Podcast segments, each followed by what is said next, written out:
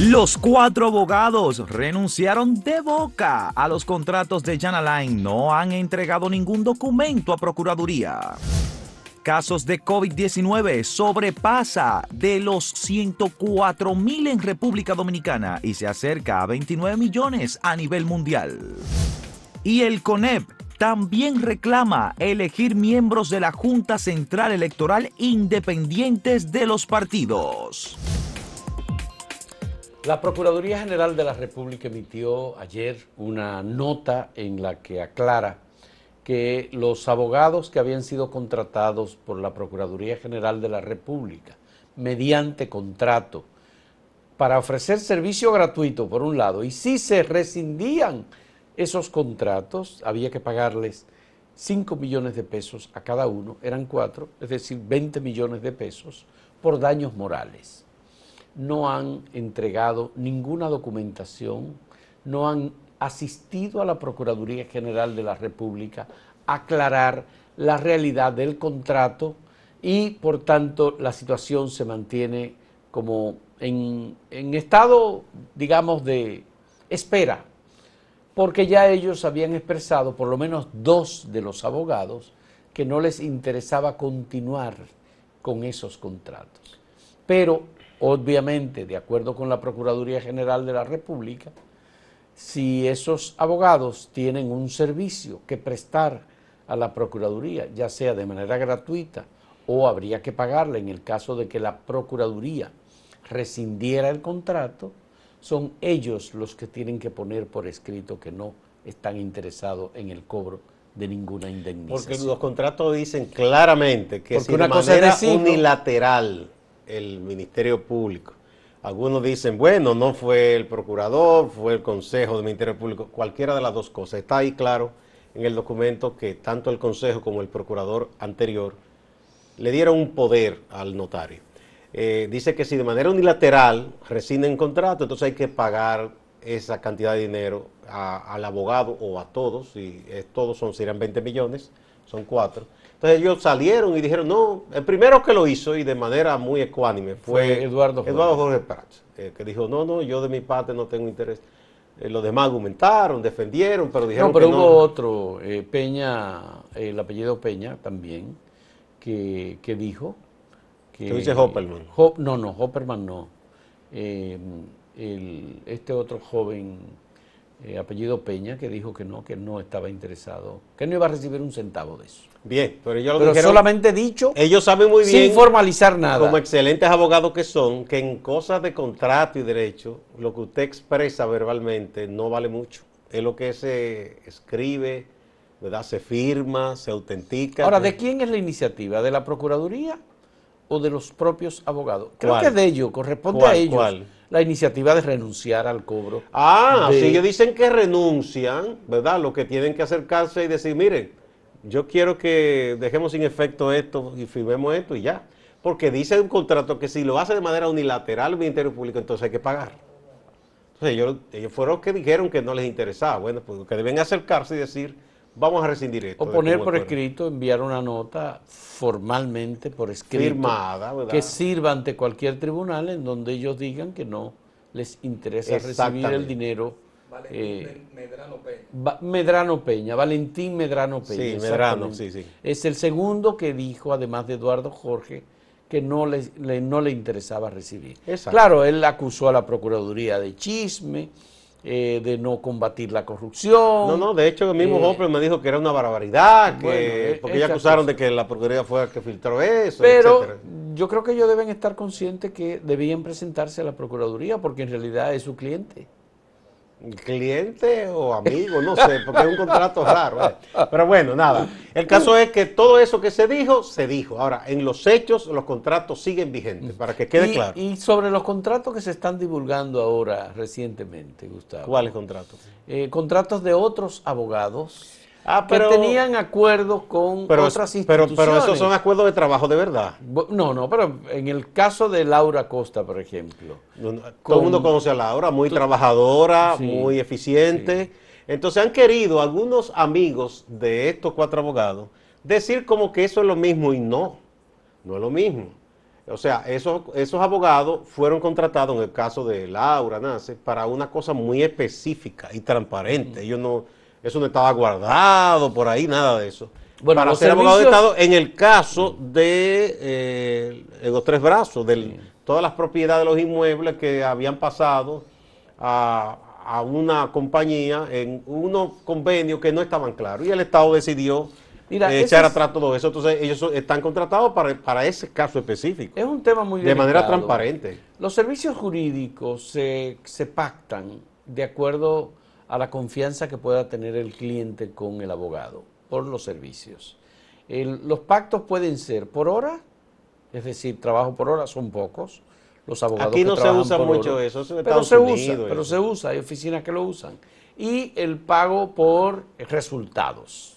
Es decir, tú pactas un caso y tú dices, bueno, pues es un litigio. Entonces en ese litigio Reclamo hay de una herencia. Pues exactamente. Yo te daría un por ciento. Un 30%, un 20%. Sí. Un porcentaje cuando tengamos el resultado. Eso depende de cuánto tiempo tú prevés que puede durar el caso. Depende porque, y la complejidad del y, caso. Y la complejidad, por supuesto. Entonces, eh, aquí no, no es común que los abogados establezcan un monto de dinero específico cuando se trata de este tipo de contratos, cuando hay litigio eh, por, por, por, montos de dinero involucrado. Por ejemplo, recuperación de bienes. eso debe pagarse bien. Por ejemplo, la recuperación de Bahía de las Águilas. Ese fue un trabajo pro bono que hizo Laura Costa. Sí, sí, sí, eso no, ahí ella no eh, cobró nada. Y, creo que hay otros casos importantes. La defensa, por ejemplo, de, eh, del país ante una acusación en la Corporación Dominicana de Empresas Eléctricas Estatales. No, pero se cobra. No, no, pero ¿cuántos millones de dólares se cobra por, eso? Bueno, porque es un caso que también vale millones. Por eso. Es como cuando los abogados trabajaron al servicio de la Autoridad Monetaria y Financiera para los casos de los tres bancos quebrados de manera fraudulenta, Baninter, Bancrédito y Mercantil.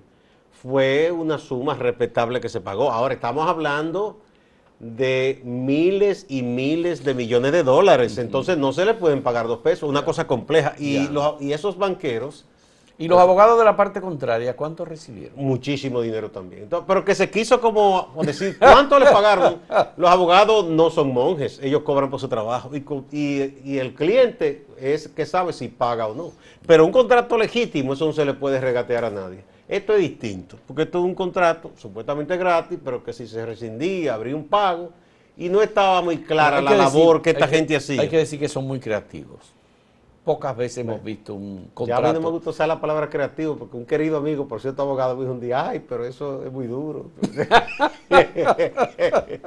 porque yo dije eso una vez. Ah, sí. De los constitucionalistas. Ya, bueno, pero de todos modos, estos abogados tienen la oportunidad de presentarse, porque en realidad ellos están al servicio de la Procuraduría.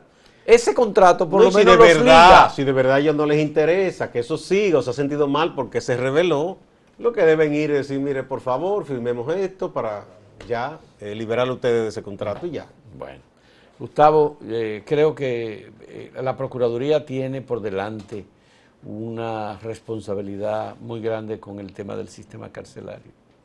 Tuviste lo de que un ciudadano dominicano que había padecido cárcel en Estados Unidos, que fue indemnizado por, por precisamente haber pasado varios años en cárcel. Luego de cobrar la indemnización, vino al país y dos hermanos, uno en la cárcel y otro en un lavadero de aquí, lo mandaron a matar. Y lo mataron. Una barbaridad. Una cosa. Rudy Antonio Quesada. Eh, entonces, esto evidencia que sigue habiendo una situación, es muy pronto todavía, este gobierno apenas mañana va a cumplir el primer mes pero la Procuraduría tiene una alta responsabilidad con el tema del sistema carcelario. Pero eso como que se... Eh, eh, eso lo han hecho como una, un asunto aparte, porque inclusive vi que nombraron de nuevo ahí a, Roberto Santana. Bueno, no, no, nombrado no. Roberto es asesor honorífico. Sí, pero eso es un nombramiento. De la presidencia de la República. es un nombramiento para esos temas. En materia de sistema carcelario. Él tiene una fundación. Y él trabajó en eso, y él, se ha especializado en eso, y así. Y siempre nombran un director de prisión. O sea, que la Procuraduría como tal, aunque tiene la autoridad legal, pero no es la que se ocupa directamente de esas cosas. Claro, el sistema carcelario estaba en responsabilidad de la Procuraduría. Oye, eso está en la ley, pero en los hechos sabe que no es así. Realmente nombran un guardia, un policía y una gente ahí. Aquí hay prisiones que ser alcaide, que es el término alcaide que gobierna una prisión, sale millonario. Aquí sabemos lo que es un negocio que es la victoria, por ejemplo. Bueno, vamos a presentarle la pregunta que tenemos para ustedes en el día de hoy. Hay personas pidiendo el fin del toque de queda. ¿Qué piensa usted y por qué? Esa es la pregunta. en Twitter, en YouTube y en Facebook. En un momento volvemos.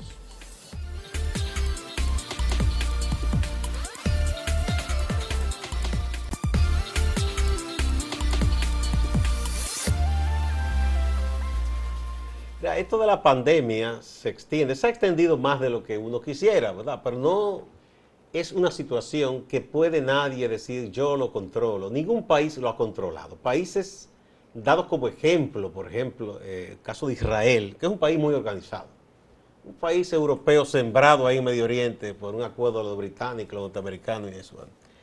Eh, y que ha aportado muchísimo en diversas eh, ciencias y en diversas formas de abordar problemas en el mundo, Israel. Sin embargo, tuvo que echar hacia atrás, eh, porque se han disparado de nuevo los casos. España, Italia. Entonces, aquí también hemos visto en momentos rebrotes. A veces se dice, bueno, se parece que tiende a aplanarse la curva, luego hay rebrotes.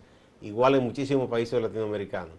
En medio de esto, eh, hay por un lado la preocupación de gente dueña de pequeños negocios que se han ido a pique, pequeños restaurantes, eh, algunos negocios de salones de belleza, almacenes de provisiones, por ejemplo, y dicen urge, no, no, ya, señor, hay que abrir. Y sectores económicos incluso grandes que hablan de que se abra más la cosa y que se le ponga, se haga más laxo lo de toque de queda. Algunos más radicales hicieron una etiqueta el fin de semana diciendo no más toque de queda. Pero las cosas no es tan simple. Hay un informe hoy de la OMS que habla solo periodistas, han muerto 366 la mayoría en América Latina, 205. Aquí hemos visto varios colegas, por cierto. Ayer falleció Tony, Pina. Tony Pina, un colega muy conocido que cubría asuntos judiciales y policiales hace muchísimos años, un veterano, falleció. Y Donelia, esa murió en Miami, Donelia Pérez, Blanco, también periodista. O sea, no es tan sencilla la cosa como para que podamos decir, vamos a levantar el toque de queda. No. Bueno, el toque de queda sigue siendo una incógnita porque uno ve las actividades, por ejemplo, que desarrolló el fin de semana el presidente Luis Abinader en Santiago y la multitud que le acompañaba. Tú mismo hiciste la observación. Cuando no es prudente la forma en que se hace. No, no. es prudente.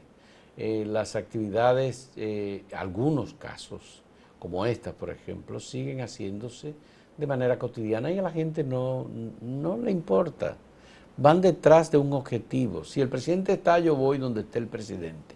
No me importa si contraigo el COVID o no, me interesa que el presidente reciba mi papelito, me interesa verlo, me interesa, eh, qué sé yo, hablar con algún funcionario. Y estas cosas son lamentables y, bueno, pues el Ministerio de Salud Pública igualmente parece que todavía no coordina bien la estrategia de divulgación de información sobre el COVID en República Dominicana. Eh, pese a que tenemos especialistas eh, en el Ministerio de Salud Pública, como el caso del propio ministro o de los viceministros y viceministras, aún no tenemos claridad de la estrategia que el gobierno dominicano está poniendo en práctica y entonces la información está fluyendo con mucha dificultad. Tú dices para fines de eh, la tabulación de la información. Exactamente, sí. Porque en un momento se dijo que, no se iba, que, tomaran en cuenta que los, fallecidos, por ejemplo, en los casos, no corresponden exactamente ese día. y eso está claro, porque se supone que es una data anterior. Pero, de todos modos, Gustavo, el, el tema es que ha habido eh, información contradictoria. Oh, sí, porque un día se presenta de una forma. Un día se presenta de, una forma, otro día se presenta de otra. Así es. El dato. Y luego hay casos de recoger información del pasado que te la traen ahora y te dan toda la información de golpe y te dice, bueno, pero ¿de cuándo es esto? Uno piensa a veces que hay que ser disparado a la cosa, ¿no? Entonces, eh, eh, ellos tienen, si lo van a hacer, tienen que explicarlo. A mí me parece que hace falta que den una explicación. Ahora, el ministro de Salud Dar una explicación y que sean consistentes. Si se adopta un método, seguirán ese método. El ministro de Salud Pública, ¿cuándo va a comparecer, por ejemplo, para ofrecer información sobre el COVID? Y responder no digo que lo haga todos los días. Y responder preguntas. Y que respondan preguntas de los periodistas, porque hay un grupo de periodistas, cerca de 35 periodistas, que ha seguido conectado a la red que se estableció y bueno, lo que se hace ahora es que se da solamente el boletín. Mira, si hay una de las áreas en que el periodismo se ha profesionalizado mucho, es en el tema salud, porque incluso hay editores, editoras que son, que tienen maestría en asuntos de comunicación y salud, o sea que, y tienen muchos años, no son improvisados, no, se conocen bien. Óyeme, y las observaciones que se hacen en la red creada para los periodistas y a través de la cual, viene desde el pasado gobierno, claro. y a través de la cual los periodistas se expresan continuamente, hay observaciones agudas, inteligentes, que son recomendaciones incluso que muy bien pueden servir a las propias autoridades. De, la, de nuestras reporteras, que lo señala muchas veces, a veces los números no cuadran. No cuadran, no cuadran los números. No cuadran. Entonces, ¿qué es lo que ha pasado? Por ejemplo, en el tema para mí, una orientación fundamental en todo esto es cuántas camas de unidades de cuidado intensivo están siendo utilizadas. Todos los días se ofrecía, hay 400 camas, de las cuales disponibles quedan 200, es decir, que hay 200 camas ocupadas. El dato me lo cambiaron. Ahora me dicen el porciento de camas utilizadas, pero no te dan el monto no te dicen cuántas Te hablan en términos porcentuales. Te hablan en términos porcentuales, entonces tú no entiendes. En realidad no sabemos cuántas camas hay. De hecho, para fines de la ciudadanía, y yo creo que de los propios servidores de la salud, es más importante el dato no porcentual, eh, sino el real. ¿Por qué? Porque así tú sabes en tal o cual ciudad cuál disponibilidad hay. Y luego está el tema de los casos activos de COVID en República Dominicana. Por ejemplo, si hay 20 mil casos activos, usted no puede calcular la letalidad del COVID incluyendo el número de casos activos. No. Porque en realidad usted no sabe si esos casos activos van a terminar en fallecimientos, en fallecimientos o si la gente será o en, curados. Y además, eh, Entonces, ahí hay lo que llaman un valor que, como dicen los estadígrafos, eh, un valor que un poco eh, se hace perturba la data, ¿no? Porque al ser tanto, tan grande el número de infectados, obviamente que la tasa de letalidad va a bajar muchísimo. Baja, por entonces eso es un truco. Entonces la tasa de letalidad no es real. No, no obedece a la realidad. No obedece Tú tienes que compararla en función del número de personas fallecidas. Exactamente. entonces, lamentable, bueno, hemos hecho estas observaciones en notas editoriales que igualmente hemos hecho, pero todavía uno al final no entiende porque no hemos escuchado. Creo que una sola vez apareció una funcionaria desde el ministerio, no apareció el ministro. tienen que tratar de cambiar esa metodología de, comunicación, tienen que ser más abiertos, tienen que exponerse a las preguntas de los periodistas. Si criticamos al pasado ministro que a veces se enojaba, no tiene que ser diario. el pasado ministro que a veces se enojaba con los periodistas más incisivos y hasta les hablaba un poco mal. Pero eso no, pero al mismo tiempo, por lo menos él daba la cara todos los días. Plutarco Arias que parezca por lo menos una vez a la semana. Tiene que sí. Una vez a la semana. Sí, con que haga una vez a la semana está bien. Con eso es suficiente. Sí. Bueno, vamos de nuevo a motivar la pregunta que le hemos hecho, a recordarla. Que hay personas pidiendo el fin del toque de queda por el COVID. ¿Qué piensa usted y por qué? En un momento retornamos.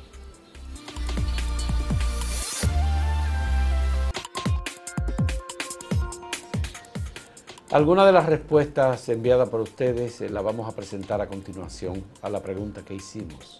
Bonifacio Rojas 53.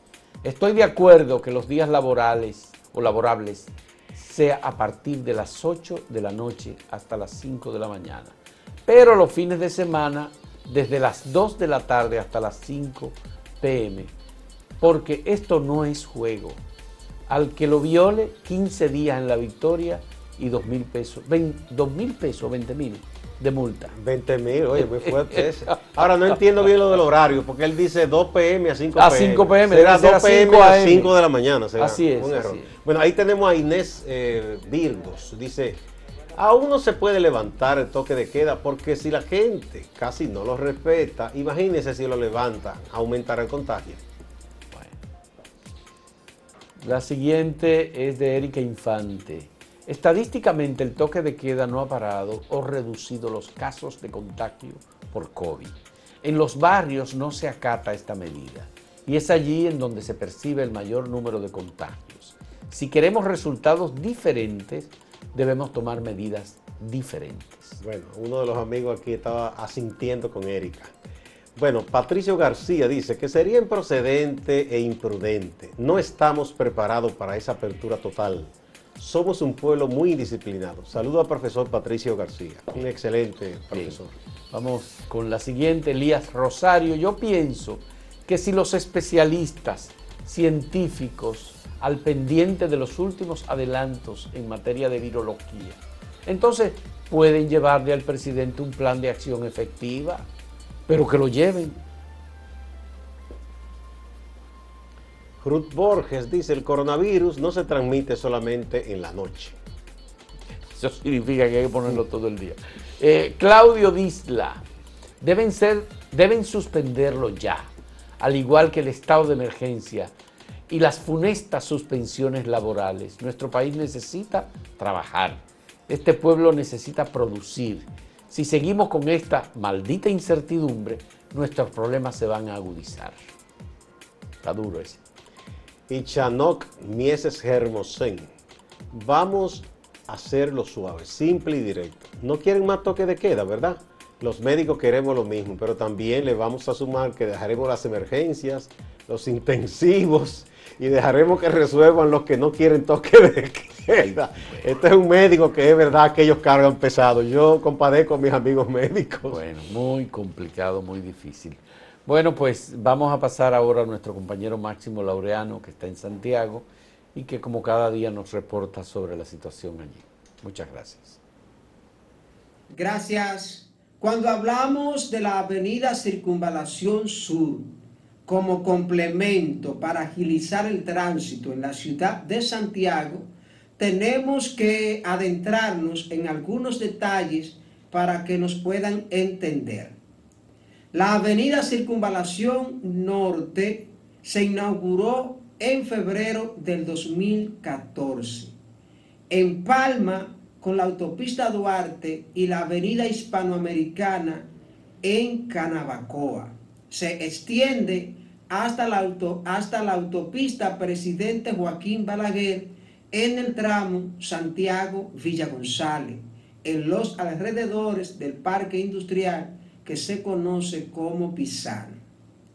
Esa extensión de ahí en adelante es lo que se conoce como la circunvalación sur, que está adelantada hasta Santiago Oeste o Cienfuego. Ahí podemos ver la fotografía de las bases de un puente que sería un elevado que conectaría entonces con la avenida Tamboril, que a su vez conecta con la avenida Circunvalación, la circunvalación tradicional que conocemos en Santiago, que va desde el ingenio, en el llamado Puente Seco, hasta la parte sur de Santiago, conectando con la avenida hispanoamericana. La circunvalación sur, ese tramo que quedó pendiente del gobierno pasado, sería terminado muy pronto. Veamos los detalles que ofreció el presidente de la República, Luis Abinader, y el ministro de Obras Públicas. Es un tramo, me parece que quedan unos cuantos, cerca de un kilómetro para terminar. O sea que eso nosotros está dentro de las prioridades nuestras Debe ponerle al, ministro para que al ministro el informe. Buenos días. Sí, está contemplado entre los primeros siete días resolver eso porque es simplemente un tema de concluir unas negociaciones con unas expropiaciones que hay que hacer para darle continuidad a un tramo que es menor a un kilómetro. El empresario Miki Lama dice que es esperanzador todo esto de la agenda oficial del presidente Luis Abinader a Santiago. Esa agenda de 72 horas, sobre todo todas las actividades que se realizaron, las obras que se anunciaron, el empresario Miki Lama, presidente de la Corporación Zona Franca Santiago, entiende que es una acción muy positiva. Víctor González, que es el procurador de la Corte de Apelación de Santiago, dice que no tiene asidero esa denuncia de que Ambioris Nepomuceno Rodríguez, imputado en la muerte de la abogada Paola Languasco, que no tiene asidero eso de que este hombre sale de la cárcel con cierta regularidad. Veamos. El señor Nepomuceno eh, está en el Centro de Corrección y Rehabilitación El Pinito La Vega por un problema de garantía, de garantía dentro del sistema procesal, porque habían serias denuncias de irregularidades eh, en el sentido de que se estaba planeando una situación de evasión de Rafael Hombre. La tragedia en Bonao ha estremecido todo el país, todo el Cibao. Mucha gente en esta parte de la patria manifestándose a través de las redes sociales. Coinciden en que se debe investigar a fondo porque debe haber mucho más que lo que se ha explicado hasta ahora de que por un asunto de juego este hombre mató tres personas hicieron una invitación para la juramentación de la nueva encargada de la Dirección Regional de Educación, Marieta Díaz, que sustituye a José Manuel Fernández. Pero esto no se dio. Luego se explicó que no se han dado los pasos de lugar, algunos protocolos, y entonces se pospuso la juramentación.